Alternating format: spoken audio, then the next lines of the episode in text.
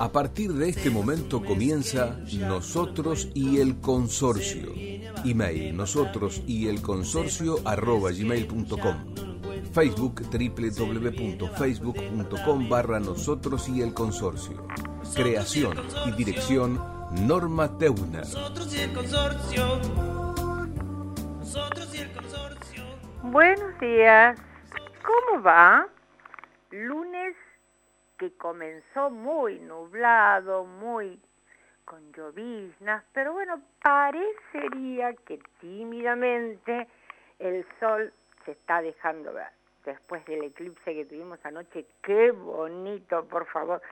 Cómo nos sorprende la naturaleza, Dios mío, cómo nos conmueve, qué cosa tan, tan increíble. Bueno, y aquí estamos, dispuestos nuevamente a charlar un ratito con ustedes, a contarles las últimas novedades, a, ver con qué podemos ayudarlos en esa coexistencia que tratamos de que sea pacífica entre administradores y consorcistas. Esto es Nosotros y el Consorcio, mi nombre es Norma Teuner, es un programa que va todos los lunes de 10 a 11 de la mañana por esta radio amiga AM 830 eh, Radio del Pueblo y como ustedes saben también nos pueden escuchar por Spotify, ¿sí? Eso es algo que a veces me olvido de mencionar porque yo soy una negada de la tecnología lamentablemente, pero bueno, este, sí, es, es, un avance, es una contribución de la radio y es maravilloso porque a veces la gente me llama y me dice, sí, yo los escucho por por Spotify. y bueno, me llena, me llena de placer. Este, nuestro, para comunicarse con nosotros pueden hacerlo a través de nosotros y el consorcio arroba gmail.com. Y mientras estemos, yo sigo saliendo desde mi casa, o sea, he prometido volver a la radio, pero bueno, uno, a ver, eh, los buenos deseos a veces este, se chocan con la realidad y, por ahí no, no siempre es tan sencillo. Mientras tanto, estamos aquí al pie del cañón y para comunicarnos con ustedes lo hacemos a través de un WhatsApp cuyo número les voy a dar ahora. A ver, atención, tomen lápiz y papel, es el 11 6 8 16 7195. Repito, reitero, 11 6 8 16 7195. A ese número nos pueden llamar durante el programa de hoy, esto es hasta las 11 de la mañana, eh, no llamar, perdón, solo eh, mensaje de texto, porque bueno, como estamos saliendo al aire, si es un, llamado se complica un poquito, eh, sale un poquito más, más desprolijo, digamos, ¿sí? Así que cualquier consulta, cualquier duda, cualquier pregunta, con muchísimo gusto, la pueden hacer, como les dije, hasta las 11 de la mañana por este medio. Y si no, directamente, reitero, nosotros y el consorcio arroba gmail.com, ¿sí? Ahí pueden comunicarse y dejarnos todas las dudas que ustedes tengan. Em, saben que no estoy sola en esta aventura, en este emprendimiento, siempre estoy acompañada por la doctora Viviana Julis. La doctora Julis la pueden contactar al 4861-1575, reitero, 4861-1575, o a su mail que es bjulis, esto es b corta j, arroba yahoo.com. Y la doctora María del Carmen Guglietti Danzi, que tiene un Facebook que es consorcios, cuentas claras, o su mail que es eh, consultargd.gmail.com. Las pueden consultar a cualquiera de las dos y van a recibir en brevísimo tiempo la respuesta a su inquietud. Eh, hoy vamos a recibir una visita para nosotros muy, muy agradable, alguien que queremos mucho, o sea, a las diez y media vamos a estar charlando con la doctora Patricia Fittipaldi, ustedes saben también que nuestra, es una de nuestras más distinguidas y, generosas invitadas al programa, así que vamos a conversar con ella acerca de, de los temas consorciales. Y en este ratito que nos queda hasta que podamos charlar con la doctora, voy a responder una consulta que me suelen hacer bastante seguido y como dice una conocida conductora de televisión, como el público se renueva, esto nunca pierde actualidad. Y es el tema del administrador, o sea, la eh, el nombramiento del administrador por parte de un consorcio y su renuncia y o remoción del mismo. ¿sí? Pero vamos por parte, dijo el, estrangulador. Vamos a comenzar por el principio. Eh, inclusive en este momento, a ver, últimamente en Buenos Aires están, eh, veo que se levantan edificios, que hay nuevos edificios, nuevos consorcios. Eh, de hecho, en la zona donde yo vivo he visto varios edificios nuevos que, están siendo, eh, los departamentos están siendo habitados y está bueno porque hay mucha gente que, digamos, por primera vez pasa a vivir en un consorcio y es toda una experiencia. O sea, no tiene nada que, nada que ver con vivir en una casa, ¿sí? Entonces, lo primero que tenemos que decir es que el consorcio debe tener indefectiblemente un reglamento de copropiedad. ¿Qué es esto? El reglamento de copropiedad es un instrumento público donde se vuelcan absolutamente todo lo que es el edificio, las unidades, las medidas, absolutamente todos los detalles técnicos y arquitectónicos del mismo, más las normas de convivencia, el nombramiento del administrador, o sea, la forma de votar. Yo siempre digo que el, el reglamento de copropiedad es al edificio lo que la constitución es al país, ¿sí? Esto que puede sonar, no sé, pretencioso, por decirlo de alguna manera, creo que lo pinta de cuerpo entero. ¿Quién redacta el reglamento? Y generalmente lo hace la constructora que se encarga de construir, valga la redundancia, el edificio. Para que este reglamento tenga validez, debe estar inscrito en el registro de la propiedad inmueble, ¿sí? y para cambiarlo, para modificar alguna de sus partes, es necesario ver qué es lo que dice ese mismo reglamento. En general se pide la conformidad o el consentimiento del 100% de los habitantes o de los propietarios del edificio. Entonces, ¿cómo funciona? ¿Cómo, cómo empieza todo esto, ¿sí? Eh, acá tenemos que el artículo 2066, ¿sí? Eh, nos dice exactamente cómo debe ser esta cuestión.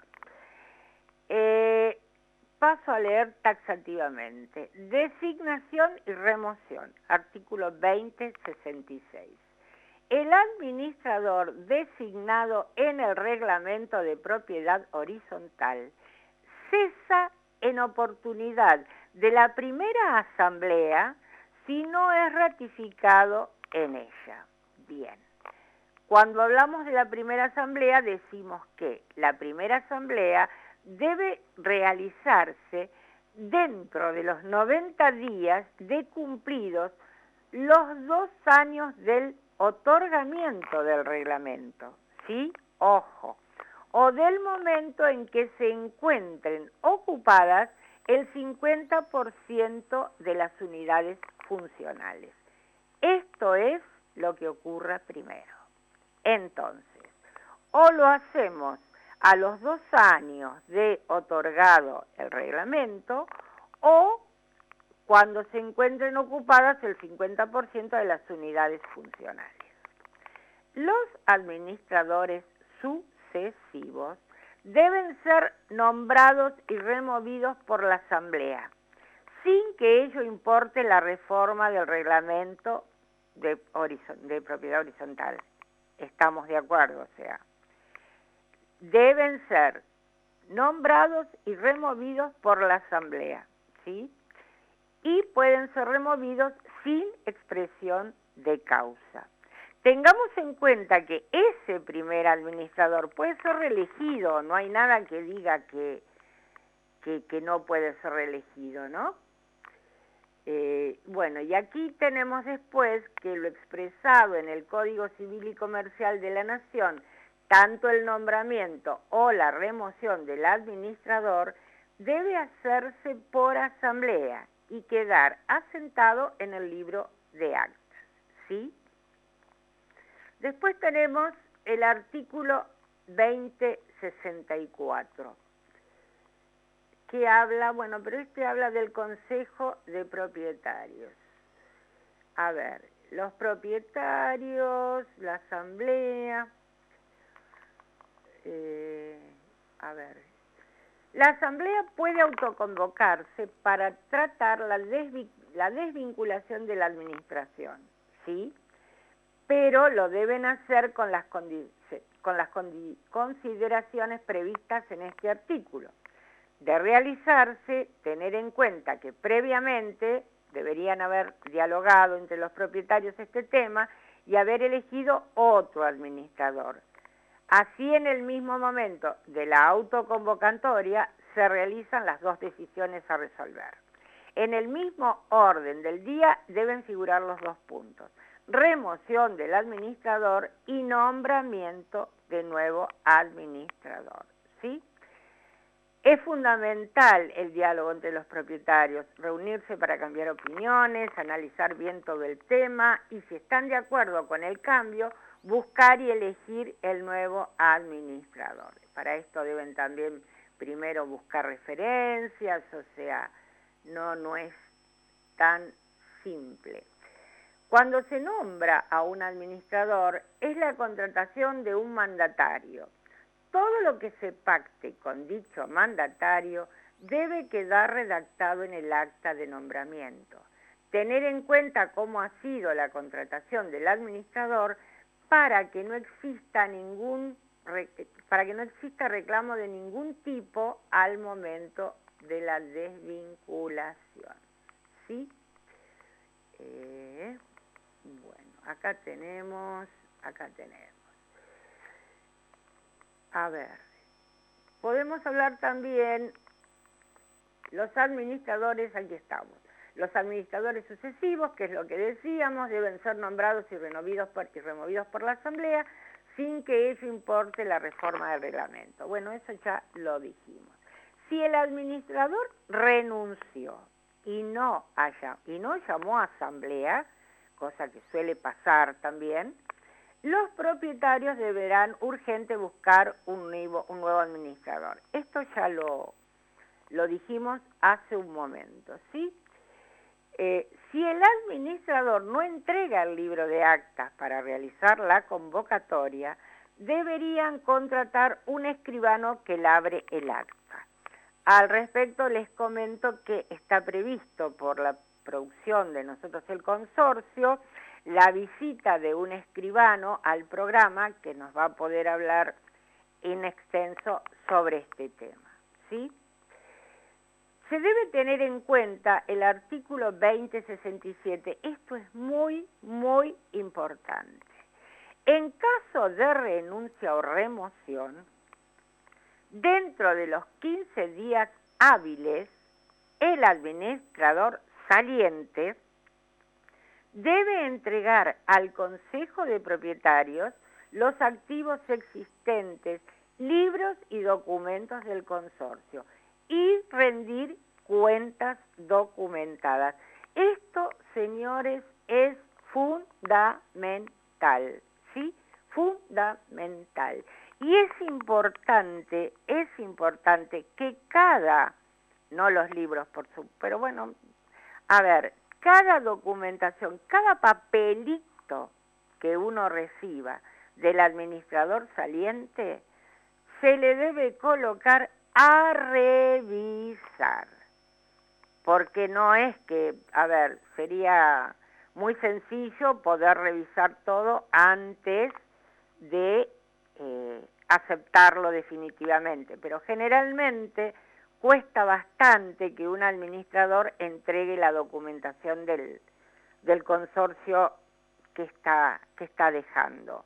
Eh, en general suelen pasar más de 15 días, por eso eh, recordemos que son 15 días hábiles, pero bueno, suelen pasar más de 15 días y a pesar de que generalmente el administrador no es que renuncia al último día, a ver, hay excepciones, hay, hay, asambleas, hay asambleas que uno va y que de pronto el administrador no está de acuerdo con la decisión que, toma la asamblea porque considera que no es la correcta, que en definitiva los va a perjudicar, pero de todas maneras el consorcio está cerrado a la idea y, pretende que se lleve a cabo, y entonces el administrador decide presentar su renuncia. Esto es un caso imprevisto, digamos, el administrador no, había ido con esa idea a la asamblea, pero si uno ya viene teniendo cierto malestar con el administrador, ya las quejas son, son varias, ya hubo alguna asamblea donde se notó una disconformidad, mm, que la gente no, no está contenta, digamos, con, con la gestión del administrador, bueno, es como que se va previendo que en cualquier momento se puede llegar a una desvinculación. Entonces, eh, el administrador debería, en ese caso, ir preparando la documentación. Más allá que la documentación tiene que estar al día y lista para ser presentada en cualquier momento. Esa es otra historia que lamentablemente no coincide con la realidad, ¿sí? Siempre hay algo, o los libros están atrasados, o suele pasar que muchas administraciones no tienen el total de libros obligatorios. No, ¿para qué? Yo siempre recuerdo una anécdota que, que habla de algunos administradores, porque esto pasa como en todos los órdenes de la vida, ¿sí? Hay gente que es responsable y cumple con su trabajo eh, de una manera eficiente y hay gente que se despreocupa, que no le da la misma importancia, a veces tienen demasiados consorcios. Los motivos pueden ser varios, pero bueno, eh, yo siempre recuerdo la anécdota de, de un administrador al que se le pidió que incluyera en las expensas el resumen bancario y, y nos miró y nos dijo, pero no lo hace nadie. A ver, no lo hace nadie, pero la ley lo exige y es fundamental, sobre todo en estos casos, cuando uno tiene que presentar la documentación, tiene que recibir la documentación del administrador saliente, el resumen bancario es fundamental. Entonces, el hecho de que no lo haga nadie no significa que no haya que hacerlo. Hay una ley que nos dice qué se debe hacer. Como digo siempre, a la ley hay que respetarla. Si no estamos de acuerdo, podemos participar para que la cambien. Pero en principio la ley hay que respetarla. Entonces, el administrador tiene la responsabilidad y la obligación de tener todo al día. El administrador no nos puede decir, no, porque el libro de órdenes se perdió. Bueno, está, le puede pasar a cualquiera pero hizo la denuncia, pidió un nuevo libro o lo dejó así como estaba. Porque si no hizo la denuncia, la responsabilidad es suya. Y les agrego un datito de color que nos lo dijo la doctora Nelly Díaz en su última intervención en el programa, por el único tema que un consorcio en conjunto puede denunciar a un administrador ante el registro por la no tenencia de todos los libros obligatorios. Esto es muy, muy importante. Es decir, las denuncias ante el registro de administradores las hace cada consorcista de manera individual por su tema personal, digamos. Pero en este caso el, registro prevé una denuncia del consorcio por la falta de los libros obligatorios. Ahora, si nosotros vamos a hacer la denuncia cuatro o cinco meses después que se fue el administrador anterior, y bueno, no es lo mismo, ¿sí? Porque ahí realmente la cosa se complica. Entonces, debemos ser absolutamente responsables y ver este tema de los libros de los libros, de la documentación. Eh, hay administradores que hacen una primera asamblea después que fueron elegidos y te dicen, ah, no, bueno, pero todavía no me terminaron de entregar. No. A ver, la ley lo dice taxativamente. Que haya una pequeña demora, bueno, está previsto, puede pasar, pero no puede un nuevo administrador después de cuatro meses venir a decir, todavía no tengo toda la documentación. Y señor, ¿usted qué hizo? mandó una carta documento, intimó, denunció que todavía no le entregaron nada o simplemente se sentó en su escritorio a esperar, ¿sí? Porque también la ley dice, eh, luego de establecido en actas el nuevo administrador y una vez que reciba toda la documentación, debe llamar a asamblea con la rendición de cuentas del administrador saliente, colocándola como punto en el orden del día para que sea tratada en asamblea para su aprobación o no. Y en el supuesto que no se apruebe, la decisión de los pasos a seguir. Esto también es muy importante. Uno recibe la documentación, pero no dice está aprobada la gestión. Uno, en función de la documentación que recibe, la Asamblea debe decidir si aprueba o no la gestión. Y si no la aprueba, como dice la ley, este, deberemos ver los pasos a seguir. Bueno, hasta aquí los, este, los he informado de esta situación. Vamos a pedirle a Facundo, hola Facundo, buen día, ¿cómo estás? Que nos alegre el alma con alguna melodía y luego seguramente vamos a estar hablando con la doctora Fittipaldi. No se vayan.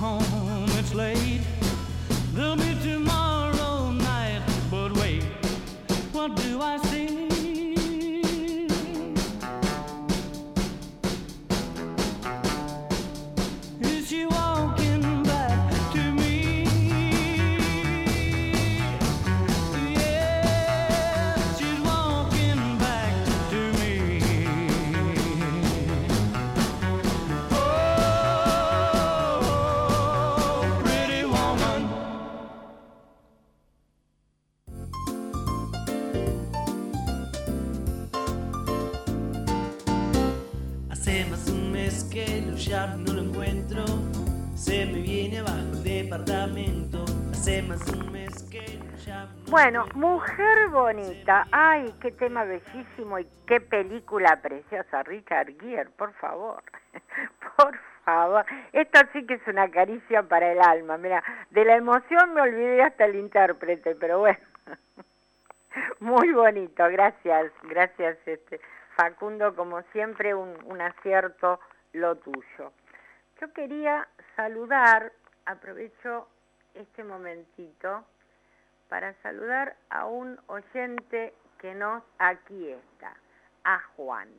Sí, Juan nos mandó un mail muy conceptuoso, le agradecemos su confianza, le agradecemos por escucharnos y él también comparte con nosotros la preocupación de no tener, digamos, un representante genuino en las paritarias. Este, como ustedes saben, es un es una vieja inquietud de esta joven conductora y de muchos consorcistas. Pero bueno, como digo siempre, eh, dos o tres no pueden si el resto no quiere. Desde aquí hemos, hemos invitado y lo vamos a seguir haciendo a las diferentes este, asociaciones de consorcistas para que se unan y para que en conjunto puedan hacer un frente común y eh, intentar llegar a la mesa de negociaciones de paritarias. Lamentablemente no podemos olvidar que tenemos enfrente un gremio muy, muy, muy fuerte. El SUTER es un gremio silencioso. Ustedes observen que jamás han hecho una manifestación, un piquete, un paro, o sea, de manera silenciosa pero muy, muy eficaz, el gremio logra unos convenios que está bien, o sea, también reconocemos el derecho que tiene el trabajador a, hola. Hola, hola Buenos ¿cómo días. Buen día. Buenos días, perdón, aquí estaba pensando que había una... A ver, Facundo con ese criterio que lo caracteriza, nos puso mujer bonita y yo dije, qué mejor tema que para recibir a esta mujer tan bonita por dentro y por fuera. Ay, muchas gracias Norma, la verdad que me viene bárbaro hoy. Una caricia para el alma que además es absolutamente verídica y de corazón. Y bueno, que cada uno a su edad eh, puede ser bonito. Yo creo que ya a la madurez eh, que, he llegado puedo considerarme, porque me he aceptado y me quiero, una persona bonita. Es que no tengo dudas, no tengo dudas, eso, pero a ver, yo lo firmo. ¿Cómo, estamos? Bien, ¿cómo están todos? Bueno, yo viene un poquito todavía resfriada, así que me van a tener que tener paciencia. Por favor. Este, pero eh, justamente, bueno, vos sabés que eh, tenía turno para vacunarme, pero eh, en estas condiciones es mejor no, Seguro. no, vacunarse, así que estoy con ustedes. Y justo para el día de hoy, pero porque siempre, digamos, me pongo a pensar los temas que me llegan al estudio y que te caen también en el estudio como balde de agua fría, porque vos decís, pucha, ¿cómo lo resuelvo? Porque el problema ya está. Entonces ahora digo, a ver, ¿cómo lo resuelvo? El tema que me ocupa hoy es el siguiente. No en uno, lamentablemente en varios consorcios, se ha dado el fallecimiento de los encargados. Por distintos motivos, por los motivos de siempre, que la vejez, muchos consorcios tienen a sus encargados a pesar de que se han jubilado, los siguen teniendo como encargados. y la verdad que hoy día seguir trabajando después de haber logrado la jubilación es una necesidad, Norma. Este, si uno se encuentra bien de salud, la verdad que una mujer a los 60 años, como bien lo dijimos al principio del día de hoy, es una mujer bonita y es una mujer sana. Y, un hombre a los 65 también. Eh, entonces, eh, eh, y por diferentes cuestiones, también por esta pandemia que nos ha azotado muy mal en todos los aspectos, también ha afectado este, con esta enfermedad tan fea a muchos de los trabajadores y trabajadoras de los eh, edificios. Y resulta que ahí es donde eh, empezamos a caer. Hace un par de años yo tuve estas consultas, pero los administradores seguían teniendo una doble cobertura. Primero les voy a hacer una pequeña introducción. Antes eh, que saliera el nuevo, los nuevos convenios del de colectivo de trabajo de los empleados de, de casas particulares, eh, si no se me escucha bien me decís por favor. No, perfecto, perfecto. Este, eh, eh, el, el administrador, en nombre del consorcio, que es su empleador, lo aseguraba al trabajador con un seguro, un seguro de vida que, colectivo, pero era un seguro de vida que era obligatorio para el consorcio tener asegurado al trabajador. Estos seguros eran por las compañías este, en general las que están trabajando eh, este, en nuestro país no han tenido mayores problemas y en el, eh, en el caso de fallecimiento este, la aseguradora era la que directamente se encargaba de pagar la indemnización. Ustedes saben que cuando una persona está trabajando, es despedida, se le paga una indemnización, lo que se llama completa, un eh, sueldo por año de trabajo y en el caso de los eh, cargados con vivienda, tres meses más de eh, preaviso. Pero en el caso de fallecimiento de un empleado, siendo este encargado de edificio, se paga el 50%, este, por supuesto sin aviso, o sea, 50% de lo que se iría sobre solamente el rubro de indemnización. ¿Y eh, qué ocurre con esto? Eh, desde hace unos años es Fateri quien hace la recaudación para poder directamente asegurar a los encargados de todos los edificios de Capital Federal respecto de este seguro. Quiere decir que hay muchos consorcios que dejaron de tener el seguro que contrataban en forma directa.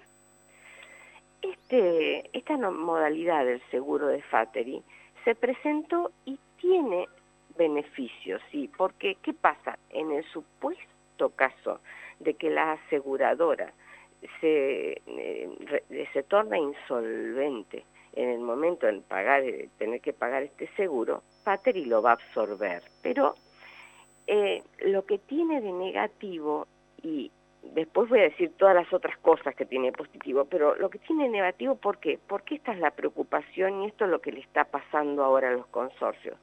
Es que va a abonar ese 50% de la indemnización de vida a los derechohabientes. ¿Qué quiere decir esto? A los herederos del encargado fallecido, este, recién cuando el consorcio le acredite a Fateri que lo pagó. ¡Oh! ¡Qué problema! Claro.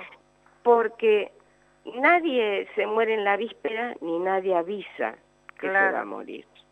Y acá no hay previsión, acá no hay consorcio eh, con dinero o consorcio sin dinero. Acá hay un hecho fortuito que hace que el consorcio se vea frente a una situación que lo puede llevar al quebranto. Y un administrador que malentendiendo la situación del consorcio, porque a mí me lo han manifestado de esta manera, ¿qué querés? ¿Que lo recaude? Me matan. No, no. El tema es que hay cuestiones que el administrador debe hacer porque es su deber Claro, porque perdón, es como... Perdón, Claro. acá una pregunta, ¿no? Sí, ¿No es obligatoria la recaudación? claro, pero lo que ocu- es, es obligatoria. Pero yo te digo, por ejemplo, en un consorcio donde la recaudación pasa de ser aproximadamente de un millón de pesos, Sí. ¿cierto? Y yo tengo que recaudar para pagar la indemnización por fallecimiento 600 mil pesos. Yo Sí. cuando en, en la normalidad, digamos, una vez que a mí me acreditan que una persona falleció y se presentan los derechohabientes, que en este caso sería la esposa, La y los hijos, los hijos. mayores o menores, este, y la esposa tiene que presentarme.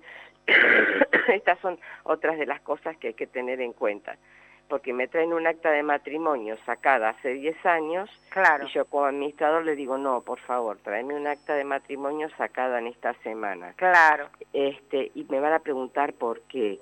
Y yo le voy a decir, porque los divorcios se anotan, eh, se dice una anotación marginal en el acta de matrimonio. Y, pero si yo sé que vivía con la esposa en la portería, bueno, no importa, los papeles son una cosa y la forma de vida que tengan es otra. ¿sí? Exacto. Bueno, entonces, pero ponele, ponele que ya tengamos resuelto quiénes son las personas a las que tienen que pagarle, o bien se haga el depósito en la cuenta en la cuenta sueldo. Lo que pasa que si se hace el depósito en la cuenta sueldo, esto será algo que tendrá que evaluarlo el consorcio y el administrador, si tiene bien acreditados los vínculos, este, va a tener que hacer una una sucesión para poder Claro. sacar, traer los fondos, o lo va a, va a usar la tarjeta de débito hasta que el banco tenga la novedad. No sé, eso la verdad que no es, no, no es lo, de lo que eh, pensaba hablar hoy. Lo que sí es necesario es que tengamos en cuenta que a lo mejor unas recaudas, este, en un caso normal, en una empresa, a los cuatro días de haberse enterado del fallecimiento del, eh, del empleado, lo que se hace es depositar en la cuenta la indemnización por fallecimiento. Esto es lo que la ley marca. Ahora, ningún el, el consorcio, el día que eso lo entendamos todos y que también lo entiendan eh, quienes se sientan en la mesa de negociación, en las paritarias, el consorcio no es una empresa. Seguro. El consorcio no es una empresa y el consorcio en general, antes se hacía de otra manera, porque la economía lo permitía, se Claro. ponía una expensa fija, se recaudaba todos los meses, el superávit se guardaba en el banco, se hacían obras, pero ahora el dinero va perdiendo tanto su valor que ya hace años, no es de ahora, hace años, hace años lo que sucede es que se recauda el dinero gastado efectivamente. Entonces, hoy estoy recaudando, hoy el mes de mayo, estoy recaudando el sueldo pagado en marzo. Claro. ¿Se entiende? O sea que si yo tengo un encargado que falleció en abril, yo debiera liquidar los días de abril y además debiera liquidar esta indemnización por fallecimiento. Claro. El, el FATERI muy rápidamente hace a los derechohabientes la liquidación y la manda al administrador. Y el administrador se agarra la cabeza y dice, tengo una morosidad que cubre prácticamente la mitad de la recaudación de mis expensas mensuales. No lo puedo cobrar. Y además de eso, ahora tengo que incluir una columna y concepto de indemnización por fallecimiento. Te digo que se te llena la cabeza de preguntas. No, no, yo estoy pensando en un presunto embargo, así te lo digo. Claro. ¿Por qué qué pasa? Una empresa tiene descubierto en el banco, o Claro. por lo menos lo puede conseguir. Claro, Una empresa- no. Pide rápidamente un crédito Claro. y seguramente lo pueda conseguir. sí, Pero el consorcio, ¿qué pide? claro. ¿Qué pide? Le pide a los copropietarios que lo paguen, que pongan esa plata. No, no, Y ahí a es- ver, un consorcio puede pedir un préstamo en este momento, pero para hacerlo necesita el ok de todo el consorcio sin Ex- excepción. Exactamente. Y no y creo siempre- que, viste, todo el mundo esté dispuesto a poner su propiedad como garantía, porque eso es lo que significa. Exactamente, porque en una sociedad, cuando nosotros vamos, sea SA, SRL, el banco te pide fiadores. Claro. Entonces, claro, entonces la sociedad va y pide el préstamo. el fiador normalmente es el socio. ¿Y con qué garantiza esa fianza? Con un inmueble propio. Seguro. pero aparte, tu intervención es muy interesante porque yo creo que los administradores también en un punto a veces eh, caen en la inacción, porque, viste, a veces el problema es tan grande, o lo ven tan grande, encima siempre están amenazados con esto de, bueno, si no, si no sos bueno te echamos y nombramos a otro, porque también, o sea, vamos a pararnos de los dos lados, de los dos lados de la orilla. Y honestamente están trabajando así. Y también son trabajadores, como vos y como yo. Bien, entonces dice, ¿qué, ¿qué tendría que hacer un administrador ni bien se entera de una situación como esta? Lo primero que tiene que hacer es llamar a asamblea extraordinaria. Pero ya, el día que se entera. Claro. Y en la asamblea extraordinaria el tema fundamental es, señores, hay que pagar y la indemnización que hay que pagar es esta. Claro y dar las alternativas. Yo me he enterado últimamente, y justamente porque uno empieza a hablar de los temas que le preocupan y les empiezan a acercar cuestiones que hicieron a la resolución de estos temas. Y me he enterado que hay administradores que han presentado notas a FATERI para que hagan directamente el pago a los derechohabientes de las indemnizaciones por fallecimiento debido a la imposibilidad del consorcio de hacer frente a las mismas. Y Fateri lo ha hecho. Pero este es el último recurso. Claro. El primero, el primero de todos es hacer la asamblea y que el consorcio haga un esfuerzo y que lo pague. ¿Por qué? Porque Fateri en cuanto el consorcio lo paga, eh, devuelve, reembolsa ese importe. Ahí está, ¿ves? O sea, todo problema tiene una solución y está orquestado así. ¿Está bien? No. ¿Puede modificarse? Sí, pero hoy es así. Entonces, el eh, administrador, me está entrando una llamada, ¿me escuchan, no? Sí, sí. Ah, el administrador eh, hace las cuentas, paga correctamente a los derechohabientes el importe debido a la indemnización yo como abogado digo, si hay dudas de quiénes son los derechohabientes, prefiero ah, que hagan el depósito en la cuenta, aunque resulte este, eh, antipático. Y la verdad que esto habría que consultarlo con en la cuenta que va a la sucesión. No, la, claro, la cuenta, nosotros como empleadores tenemos una cuenta de, del empleado.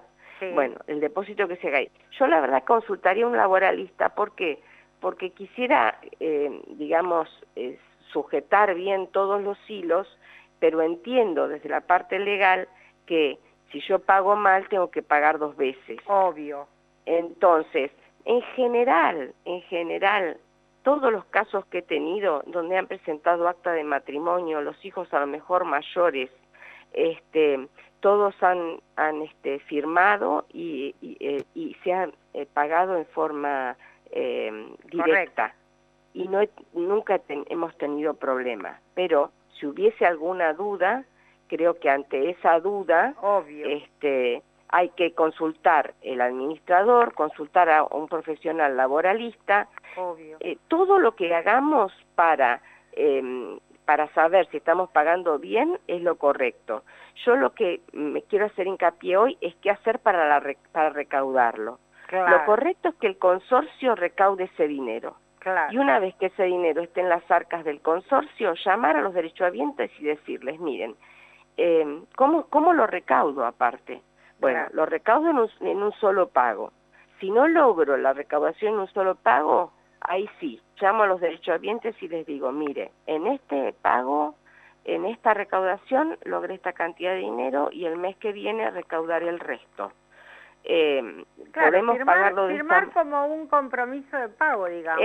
Exactamente. Esto se tendría que hacer por supuesto, ya te digo, este, eh, llamar a un abogado laboralista para que esto sea válido y para que no entre en problemas el consorcio, porque eh, Fateri hasta que no tenga la, eh, eh, la mm, confirmación de que se ha abonado toda la indemnización, no va a reintegrar el consorcio, pero cuando lo tenga sí lo va a reintegrar.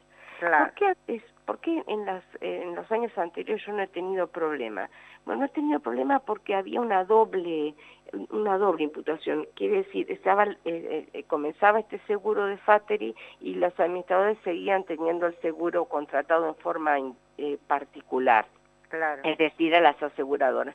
Y esto se dejó de hacer porque hay, hay una parte de la biblioteca de nuestros colegas que dicen que no se puede tener ese doble seguro. Y la verdad que yo desde lo, lo práctico digo, ¿por qué no se puede? ¿Qué es lo que a mí me dice que no se puede? Cubrir al consorcio. Entonces, en la discusión que se da en los profesionales, eh, algunos dicen, bueno, se podría, pero tendría la asamblea que, este, que aprobarlo. Validarlo, claro. Claro.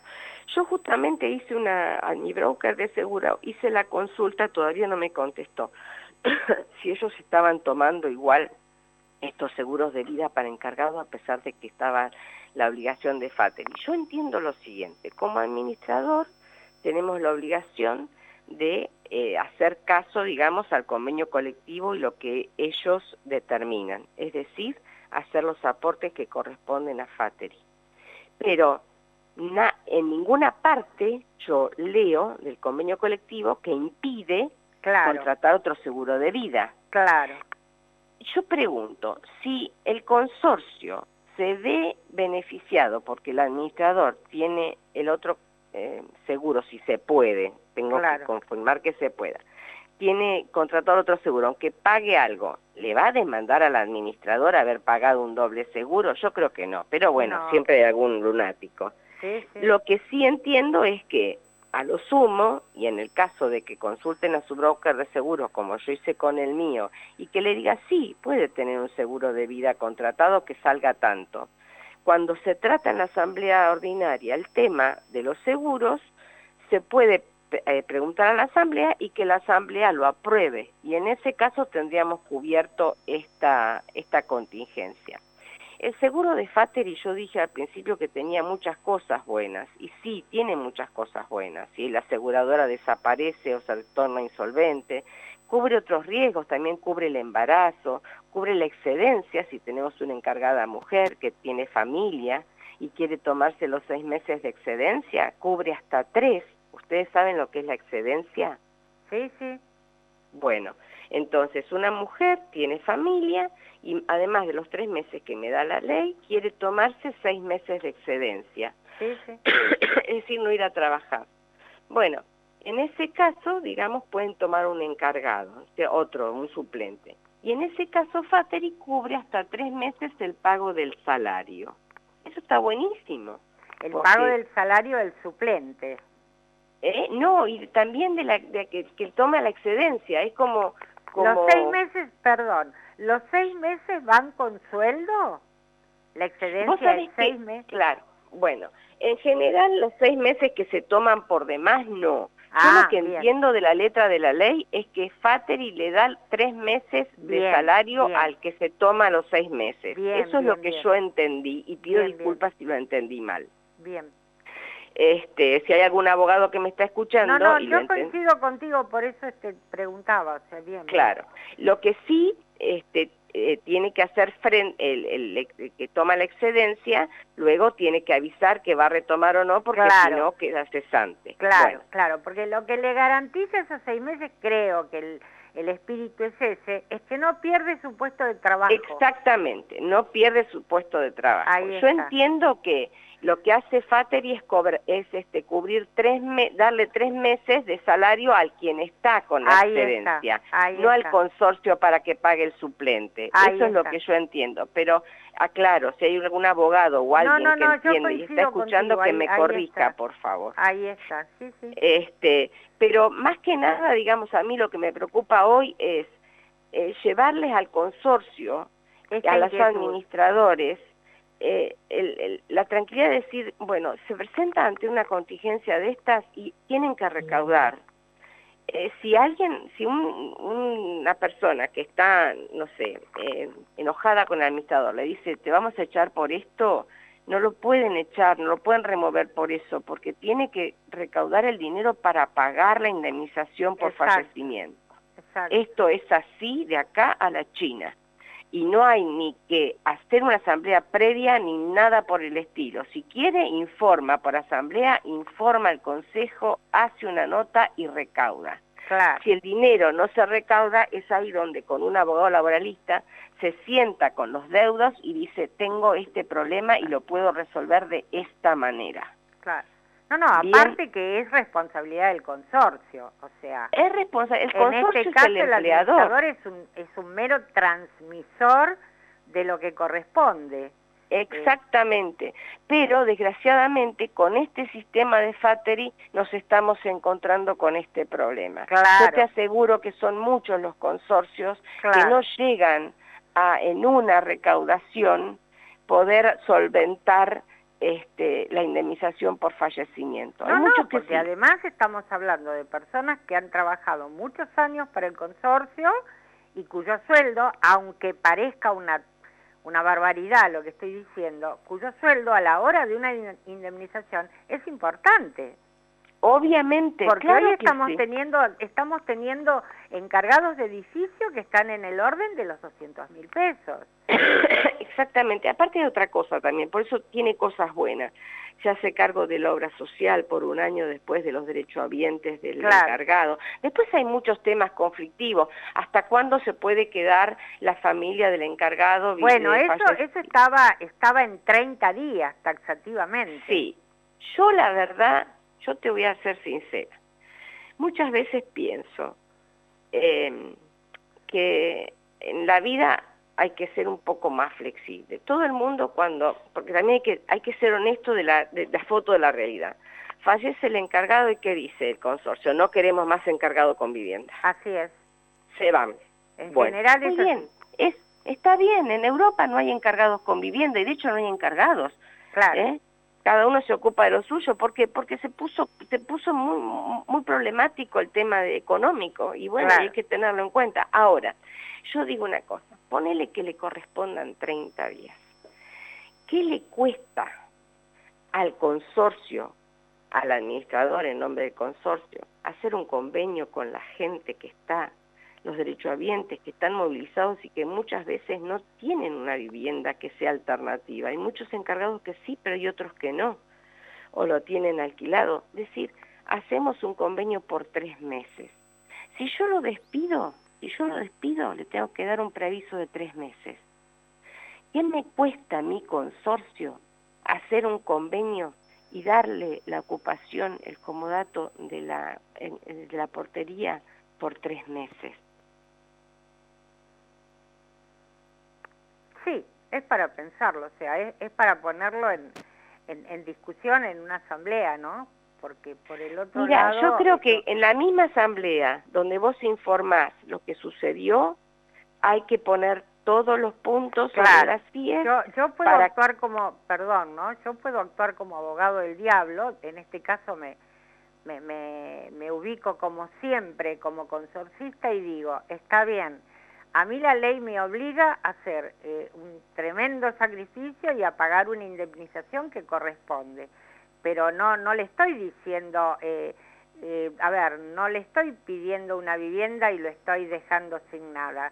Se va con una indemnización. Lo tengo claro. También puede existir la, posibilidad de que haya un suplente que sea titular eh, o, un encargado, mejor dicho, no suplente, perdón, me corrijo. un encargado sin vivienda que inmediatamente queda sin encargado con vivienda, tiene derecho a pedir la vivienda. Puede haber un encargado que, viste que a veces está el encargado con vivienda y otro que también trabaja mediodía o todo el día, porque los edificios son muy grandes. Eh, por experiencia personal, en la mayoría de los casos, cada encargado que, que tiene así una antigüedad importante, y todos tienen su vivienda, sobre todo en provincia. Yo conozco la mayoría que tiene su vivienda en provincia. Pero bueno, es como vos decís, hay que ver cada caso en particular y llevarlo a la asamblea. Yo siempre doy alternativas y eh, como el tema de hoy tiene mucho que ver con lo laboral, pido disculpas si encuentro un error. Lo que quiero es que traten de resolver el tema del pago y que cualquier aclaración va a ser bienvenida cuando mi broker de seguro me explique si puedo tener otro seguro, eso se lo voy a manifestar. Vale. quiero, gracias por escucharme así ronca. No, por favor, gracias a vos, gracias a vos. La verdad que ha sido absolutamente interesante como siempre. Cuídate. un abrazo grande. Chao, hasta luego. Chao, querida, chao. Bueno, nos vamos, nos vamos. Un beso para el próximo lunes si Dios quiere. Hace más un mes que llamo, no lo encuentro.